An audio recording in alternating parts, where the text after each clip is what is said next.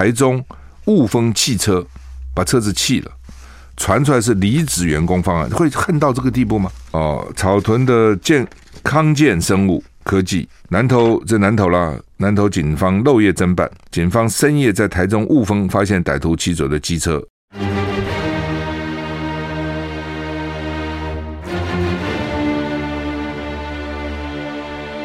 赵少康时间，吃喝玩乐骂，和我一起快意人生。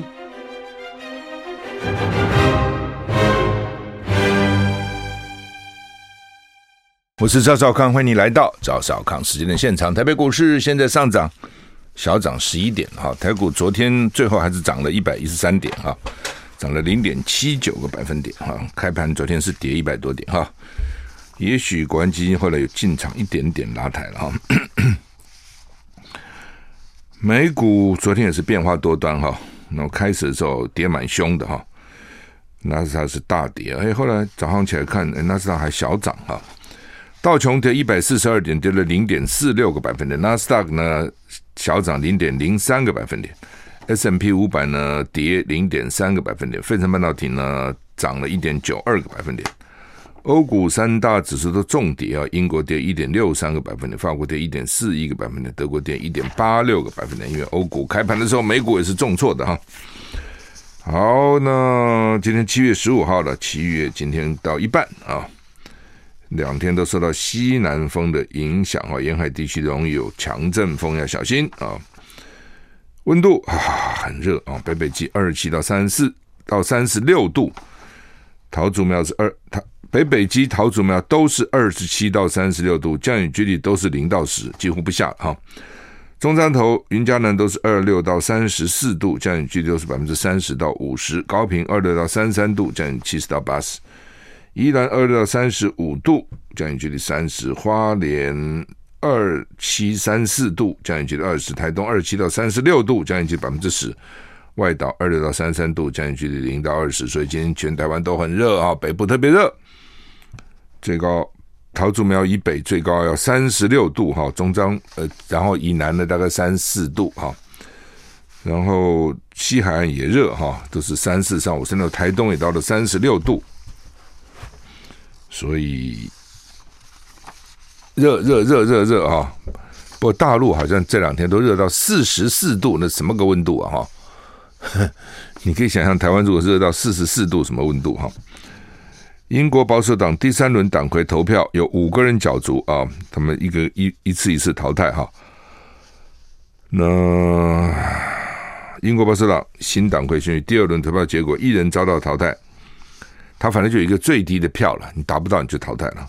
五人进入第三轮，其中前财政大臣苏纳克在第二轮拿下最高的一百零一票。这五名候选人将参加一系列的电视辩论。预计二十号就会揭晓由哪两个人进入全国投票，就是要党员去投了啊。英国保守党党魁的下一场选举投票呢，预计十八日举行。当天，英国国会也将针对看守首相江森政府进行进行信任表决。预计二十日就会揭晓由哪两人进入全国的投票。BBC 报道，接下来五个候选人呢，礼拜五起将参加三场电论辩论。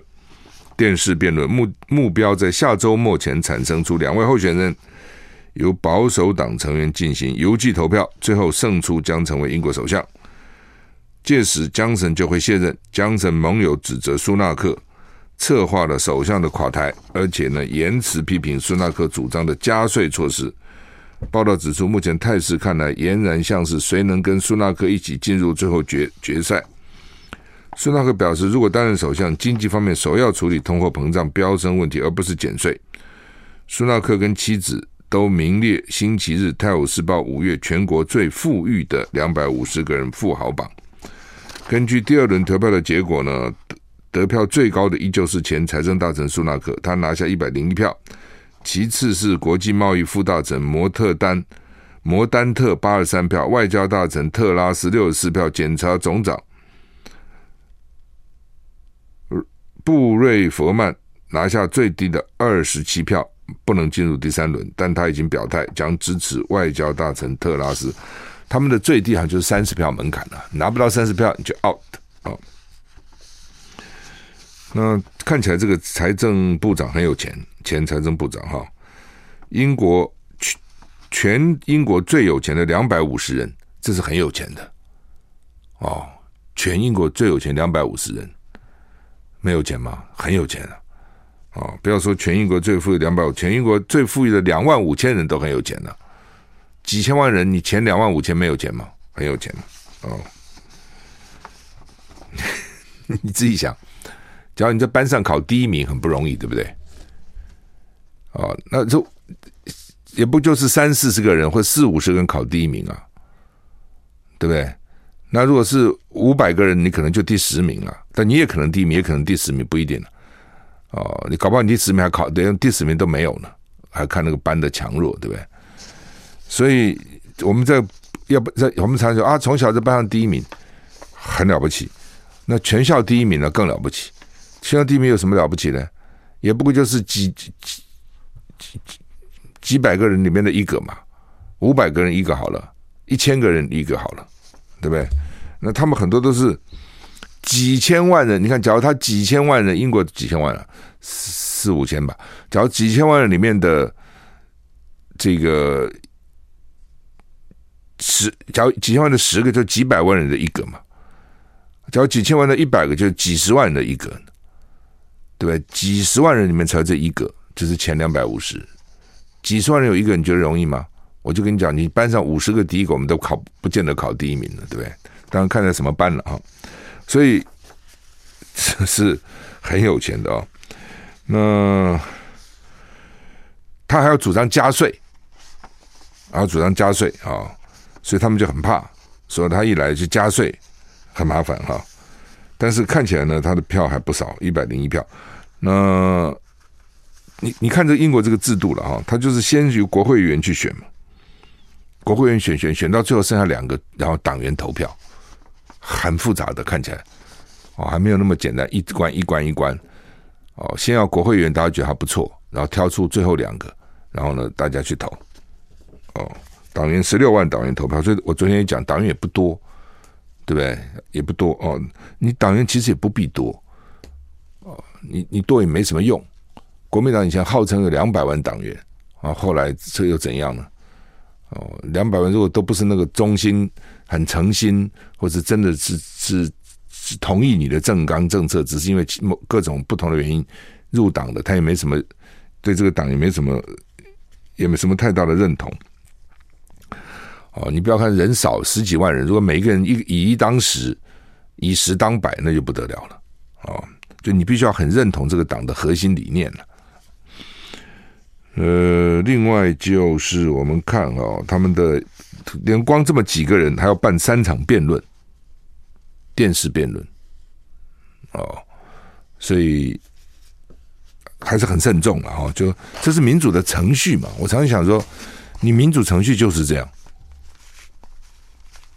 啊。你比如说，像这次国民党跟民进党都由党主席决定了。基本上就是我决定谁就谁的，民进党先，然后国民党跟进。那其实你就没有这些，所以搞得为什么会有一些不服？民进党还好了哈，民进党还好的原因是他这个党本来就是这样。哦，他这个党第一个本来呢就是就是还蛮服从的。第二个呢，虽然平常吵归吵了，一旦决定以后就服从。第二个呢，他有资源了，他现在执政党有资源。哦，所以你很难跟党中央去拼。那国民党的问题，虽然没什么资源，所以地方本来，因为他国民党现在做法是，平常地方党部就交给地方去经营，因为党中央也没什么能力，就给地方，地方的县长、市长或是议长，你们去经营，啊，那钱你们自己凑，中央不太补助你们，也没钱补助，就你们自己去弄钱，所以平常就是议长或是地方党部主委自己去弄。那当，地方党部主委也有他的办法了。哦，有的地方怎么本身就有钱了，我就出点钱就是了嘛。当我自己经营基层，有的他去找副主委，好多找几个副主委，副主委每人再出一点钱，大家就分摊了嘛。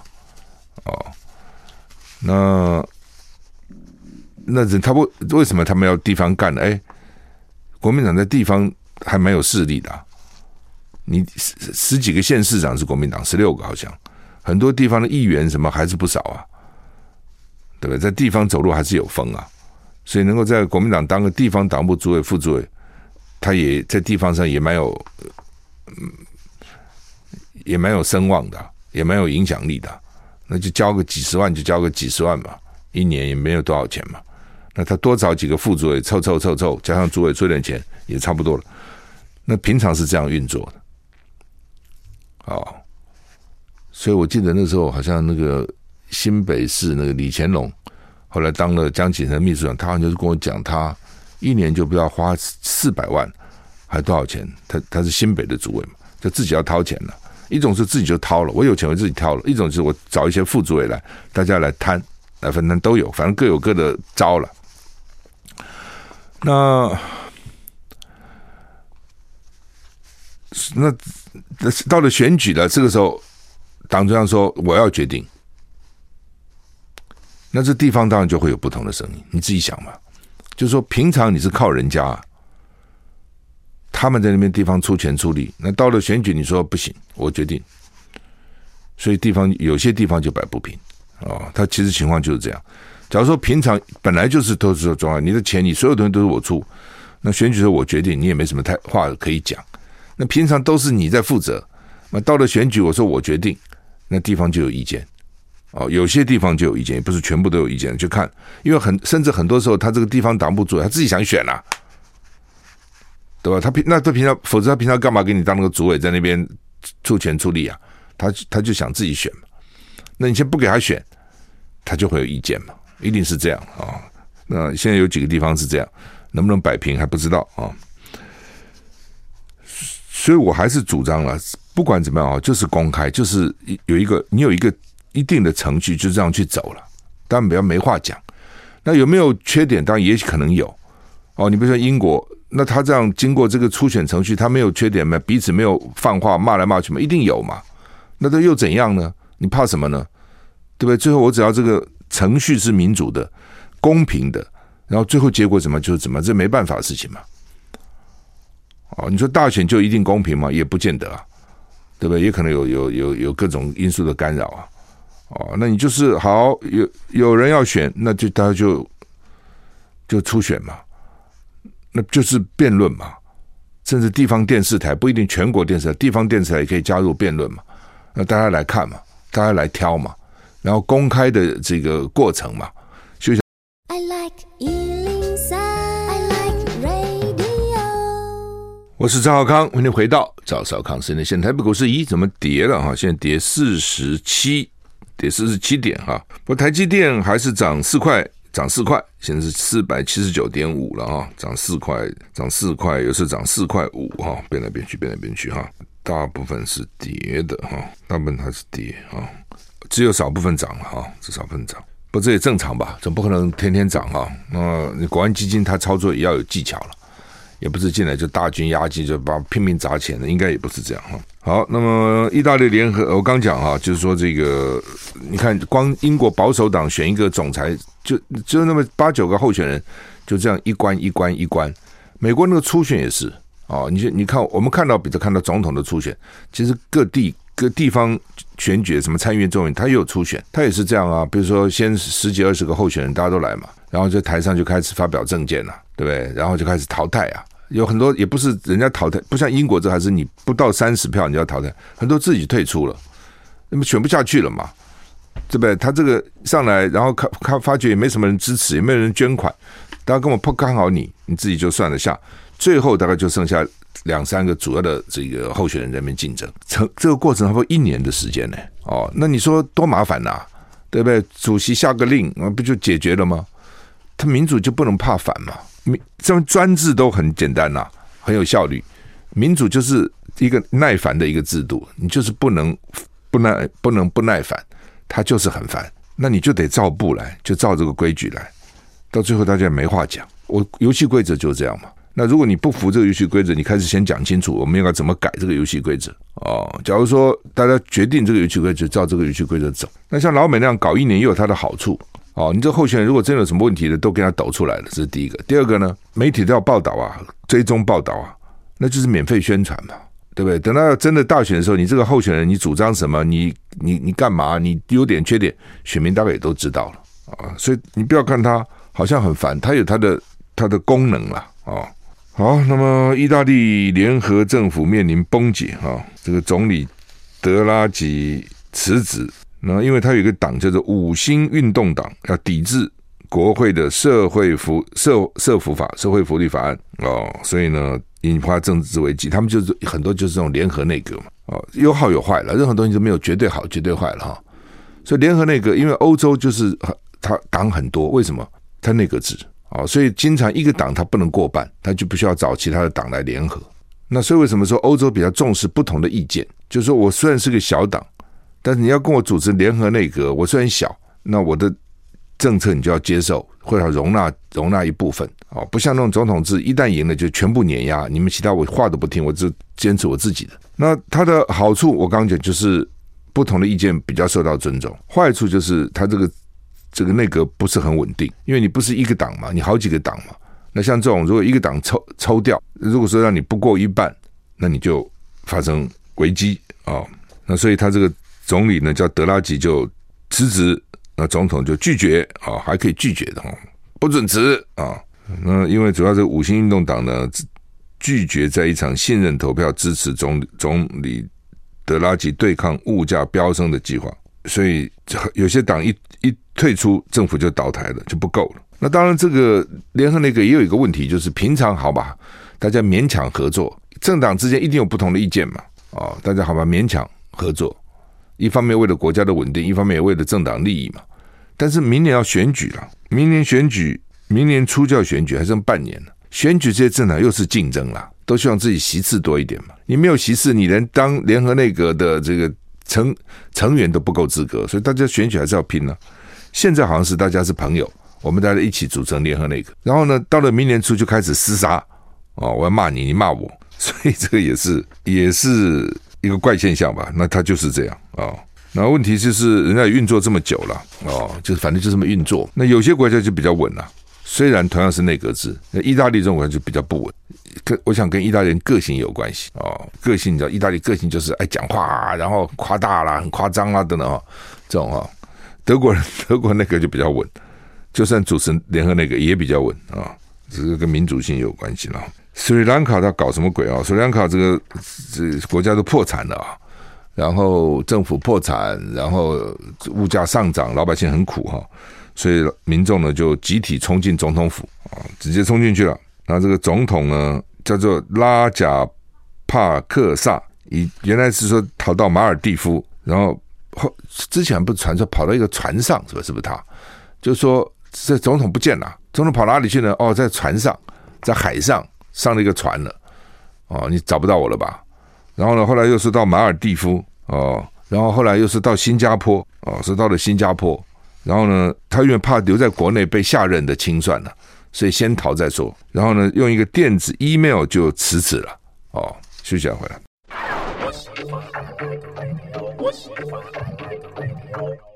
我是赵少康，欢迎回到赵少康时间的现场。这个国际形势真的很有趣哈，有时候你看这些国家哈，蛮有意思的哈。你比如说像斯里兰卡的总统，就用 email 辞职啊，这个辞职应该是很大事，总统辞职小事吗？对不对？有个 email 就辞职了啊。以前呢，那男女谈恋爱要分手呢，那很严重，对不对？都要搞不好要写一封文情并茂的信呐，啊，或是这样。哎呀，我是不得已啊，我还是爱你啊，只是这样啊，只是那样。现在他们说发个简讯也就可以分手了哦，发个简讯，我俩个性不合哦，我走是为你好，类似这种，那也就罢了。一般的这个小男生、小女生，总统辞职用 email 就发了啊、哦，那就发了，那怎样了？为什么 email 就辞职？你不觉得很好笑吗？好，那么这是斯里兰卡啊，你记得吗？前两天大家在谈那个俄罗斯要修那个北溪一号保养天然气啊。到德国的天然气到欧洲要修北溪啊，当时欧洲就很紧张，就说哈，他是不是故意的？为什么这个时候要修北溪一号的？天然气管呢？要机器，因为天然气管它不只是一个管，它定有很多的？pump 啦、马达啦，要送这个气体嘛。你送气体一定要加压。就像我们高压电一样，为什么要高压、次高压一路从高往下走？就是把那个压力慢慢、慢慢、慢慢到我们家里边一百一伏特嘛，就那边高的？是几万伏特哦，这样一直往下走，它开始一定压力要很大。自来水厂也是一样嘛啊，那呃天然气一样啊，一一样啊，所以要在源头是要加压，然后一路下来啊，那可能有空气压缩机啦，有马达啦，反正各种东西。他说我要修啊，那你不能说不能修啊。那当时欧洲这块就想说，哎。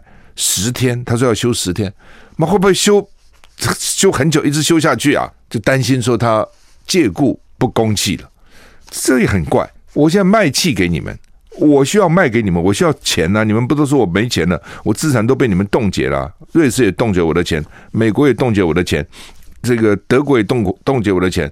我现在卖卖要需要收入啊。对不对？我卖天然气，我就是你，跟你们讲，你们不用不能用欧元付款，不能用美元付款，你们要用卢布付款了。有很多国家还不从啊，不从我就断你的气啊！哦，我现在收美元没用啊，我要是我要卢布啊！哦，有这样的话我才能维维持我卢布的币值不贬呐。反正就没炒这个。那欧洲那边还讲说，我们现在要开始哈，要开始减少对俄罗斯买它的这个天然气哦，免得我们都要靠它，我们将来最好都不要靠它。但是一直还做不到，所以我们现在先减少，先减少，先设法呢，这个到别的地方买，或是呢用煤来取代德国嘛，就烧它的煤。俄罗斯说好，你们要减少，对不对？你们什么时候减少啊？你们怎么讲？明年减少，我现在就不给你，你减少哦。而且这个天然气的东西也不会坏，那我它存量也有限，我说我现在不卖，以后卖搞卖更贵，而且我现在钱反正也够了，印度也买，中国也买。其他也买，你随便你们这欧欧洲这些坏蛋，还给乌克兰武器。好，那他就修了，断了。刚刚我看那个消息，我觉得很好笑。俄罗斯说，我这个天然气的这些设备哈，要送到加拿大去维修，现在回不来了。哦，回不来，什么时候回来不知道。果然被人家猜到了，你知道？而且他还很有意思，他不说我托人，我送到加拿大去修了。你不想你问加拿大，我机是不是上那边去修？你问他是不是修不好，是不是要拖？当然，他把他东西送到加拿大修，这也很好笑。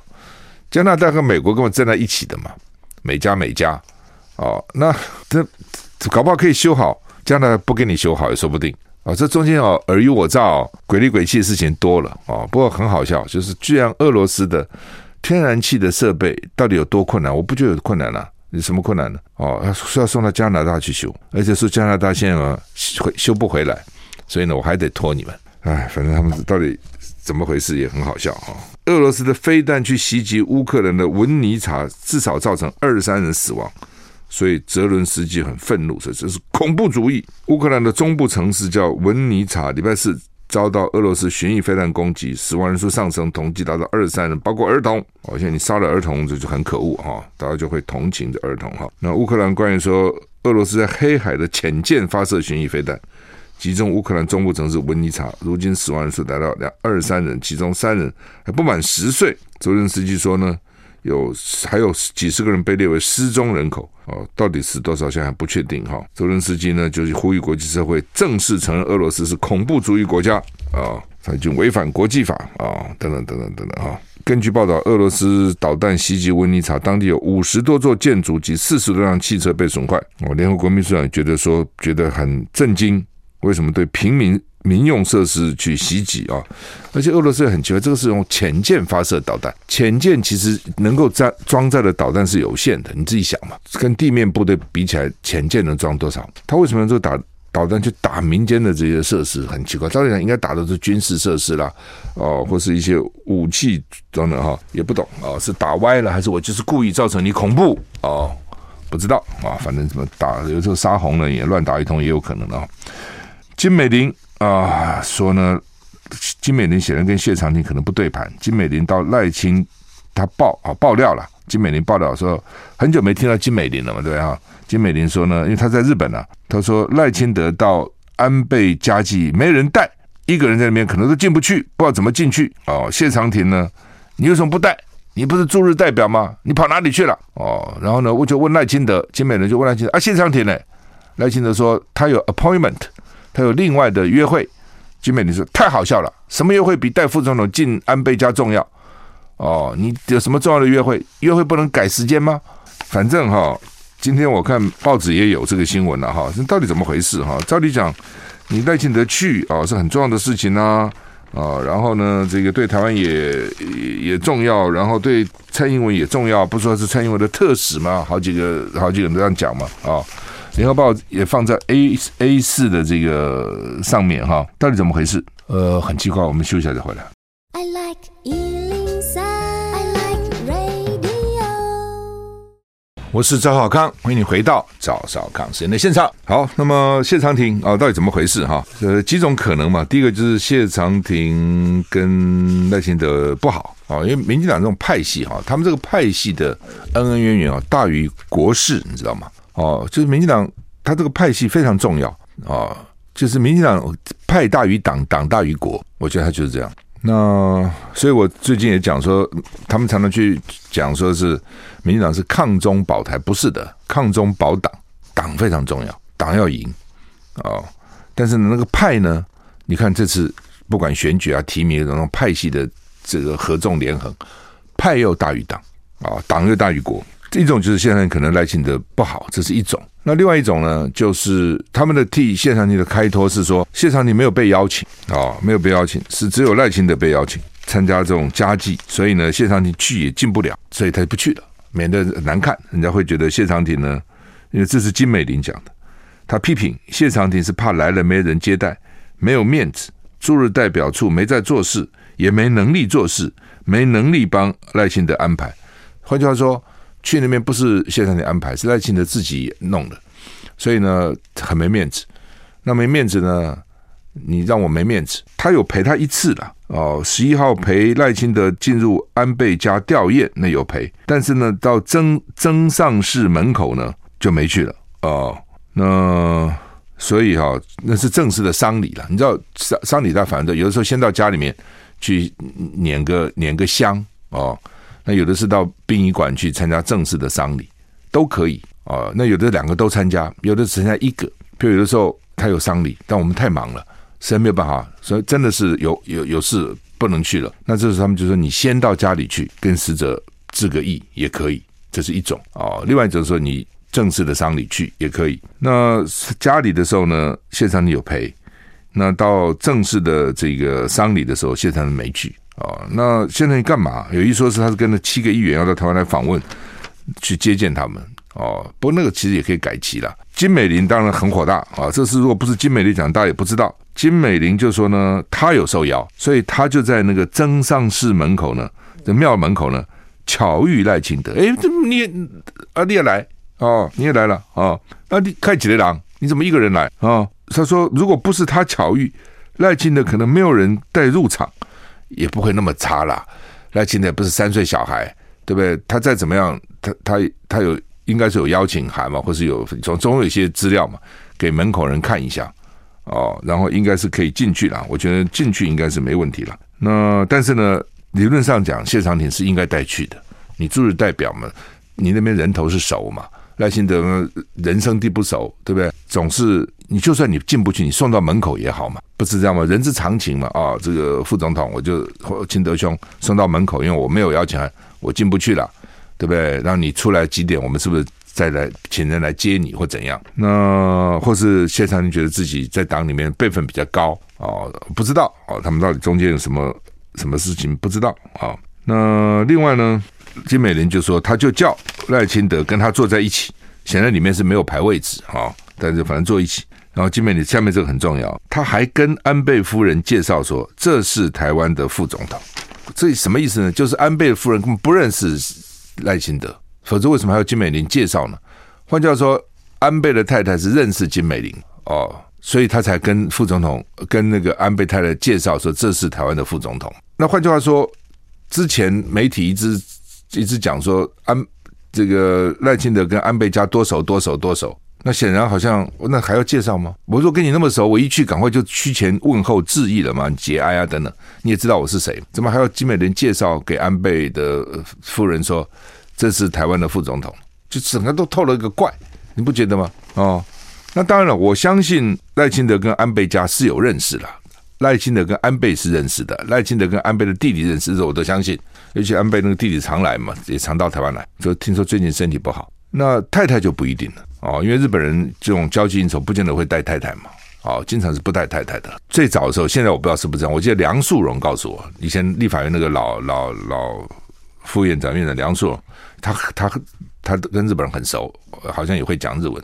他说那个日本那个国会议员哦，几乎重要的国会议员每个人都开个小酒吧，自己去开个小酒家、小酒吧。然后呢，那个酒吧的那个妈妈桑就是他的情妇哦。然后呢，就在那边招待自己的派系的国会议员，就等于自己的一个 club 一个俱乐部这样。所以这会带太太去吗？当然不带太太去。那我不知道他们现在是不是这样啊？我们不用讲他现在，是梁淑荣告诉我说，日本常常以前是这样子。好，所以他要金美玲介绍赖清德给他太太。那赖清德我刚讲认识，一定会有认识的，安倍附近的人一定有认识了，否则他弄不到一张邀请函嘛。对不对？那一开始就是说，安倍家问赖清德要不要去，我说一定不是这样，一定是安倍去跟人家问，人家就说啊，或或是说，如果有什么我愿意参加，人家就好，那欢迎你来，一定是你自己想想看，像安倍突然被这个从后面枪杀了，乱成一团了、这一定是乱成一团嘛，但我各种事情要处理，料理的很多嘛，怎么会想到你台湾的赖清德要不要来？问你要不要来？不可能嘛，休息一下就回来。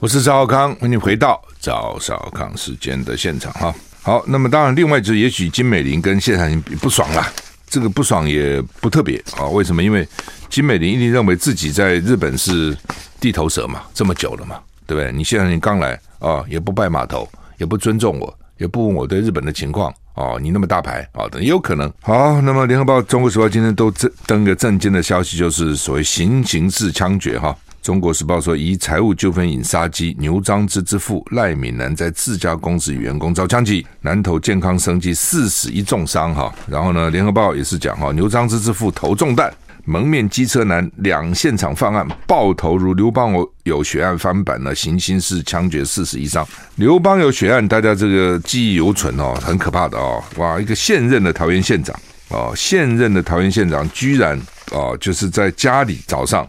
还跟几个议员哦，被这个就等于是枪决、哦，等于是那个时候我记我记得一九民国八十五年，两个这个穿雨衣的男子清晨到县长官邸，县长还有警卫啊都有哎，县长官邸哈，当时县长叫刘邦友，另外有个县议员叫庄顺兴跟邓文昌，还有机要秘书、司机、佣人、警卫九个人一起押进两坪大的警卫室，都给我进来，然后呢用腰带。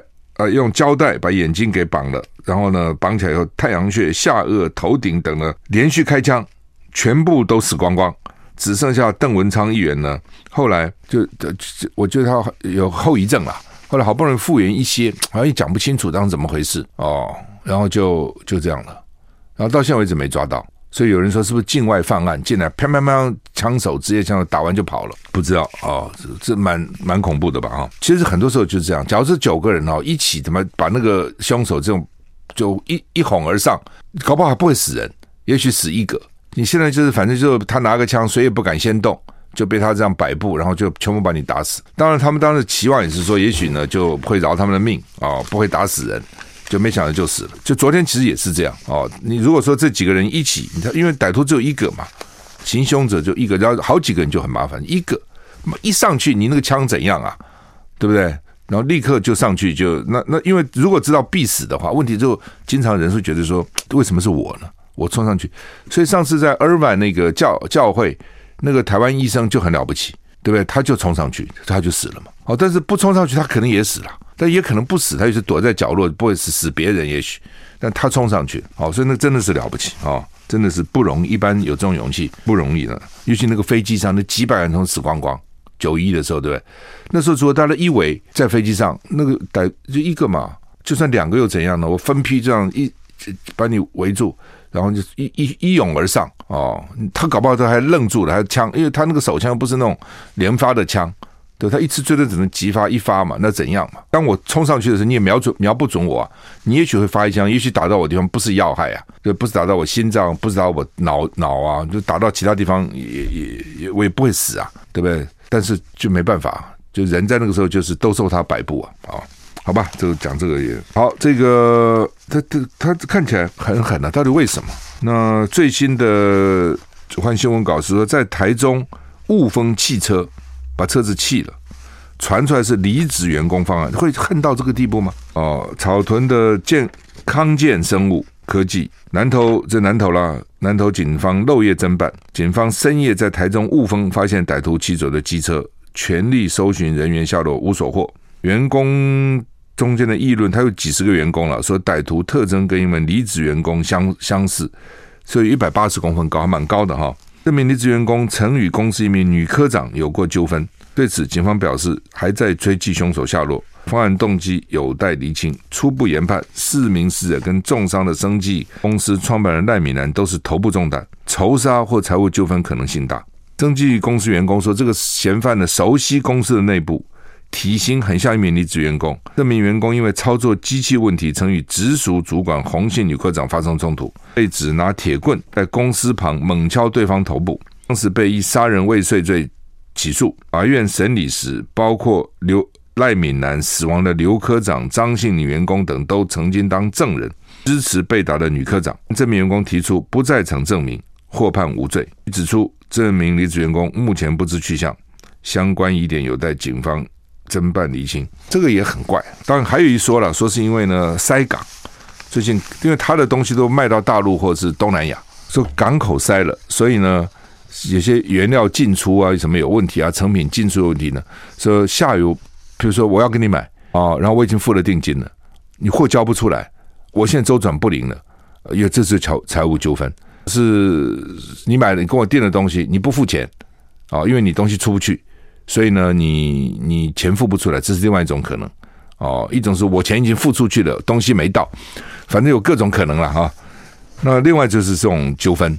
但这纠纷也很奇怪，说他如果当时在公司拿铁棍打对方的头部，然后呢被起诉了，检察官已经调查起诉了，哦，还有证人哦，哦，这几个人都去作证了，说就是我们都看到他打他，哦，居然还说员工能提出不在场证明，还无罪。第一个，如果说无罪呢，也就算了嘛，我无罪了，我就无罪了，我还得回来把你们都打死，这个很怪啊，你不觉得吗？有罪才恨呐。就好可恶！你们都出来证明啊、哦，我没做。一种是我明明没做，你们都出来做伪证，说我有做，做有做。然后呢，明明是别人打别人打的，你们赖给我，然后害我去坐牢，我很生气，把你们都干掉。这有一种可能哦。第二种可能就是我做了，我不是无罪，我做了，但是谁叫你们作证了？我很可恶，你们做什么证呢？哦，所以呢，我把你们干掉。那他无罪了，无罪的就你就。无罪就无罪了嘛，不是就很很好吗？就算你们作证，我也无罪啊。我跟你有什么深仇大恨？我只是气你们干嘛出来作证多事给博，没有那种深仇大恨，因为我无罪嘛，也没被关一天嘛。这是一种奇怪的地方。我现在消息因为很混乱了。另外一种比较奇怪的地方是，我在现场拿个铁棍打我的科长，都看到了，居然我还有能够提出不在场证明。我怎么提出不在场证明呢？有分身呐、就是说。这个证据就在那个地方啊！我把他打伤了，拿个铁棍打，对不对？然后还有一堆人证明是他的确那天他跟上面吵架，然后拿铁棍打，然后我还能证明说，哎，当时我不在工厂，你们在讲什么？你们看到是谁啊？那总有一个人打啊，那这个人是谁呢？大家都眼花了，他能提出不在场证明，所以怎么这就我觉得消息很混乱了。但是不管怎样哦，这个是狠狠的，有那么大的深仇大恨吗？需要这样子行刑式的枪决这么多人吗？哎，好吧，今天礼拜五，祝大家一个愉快的周末。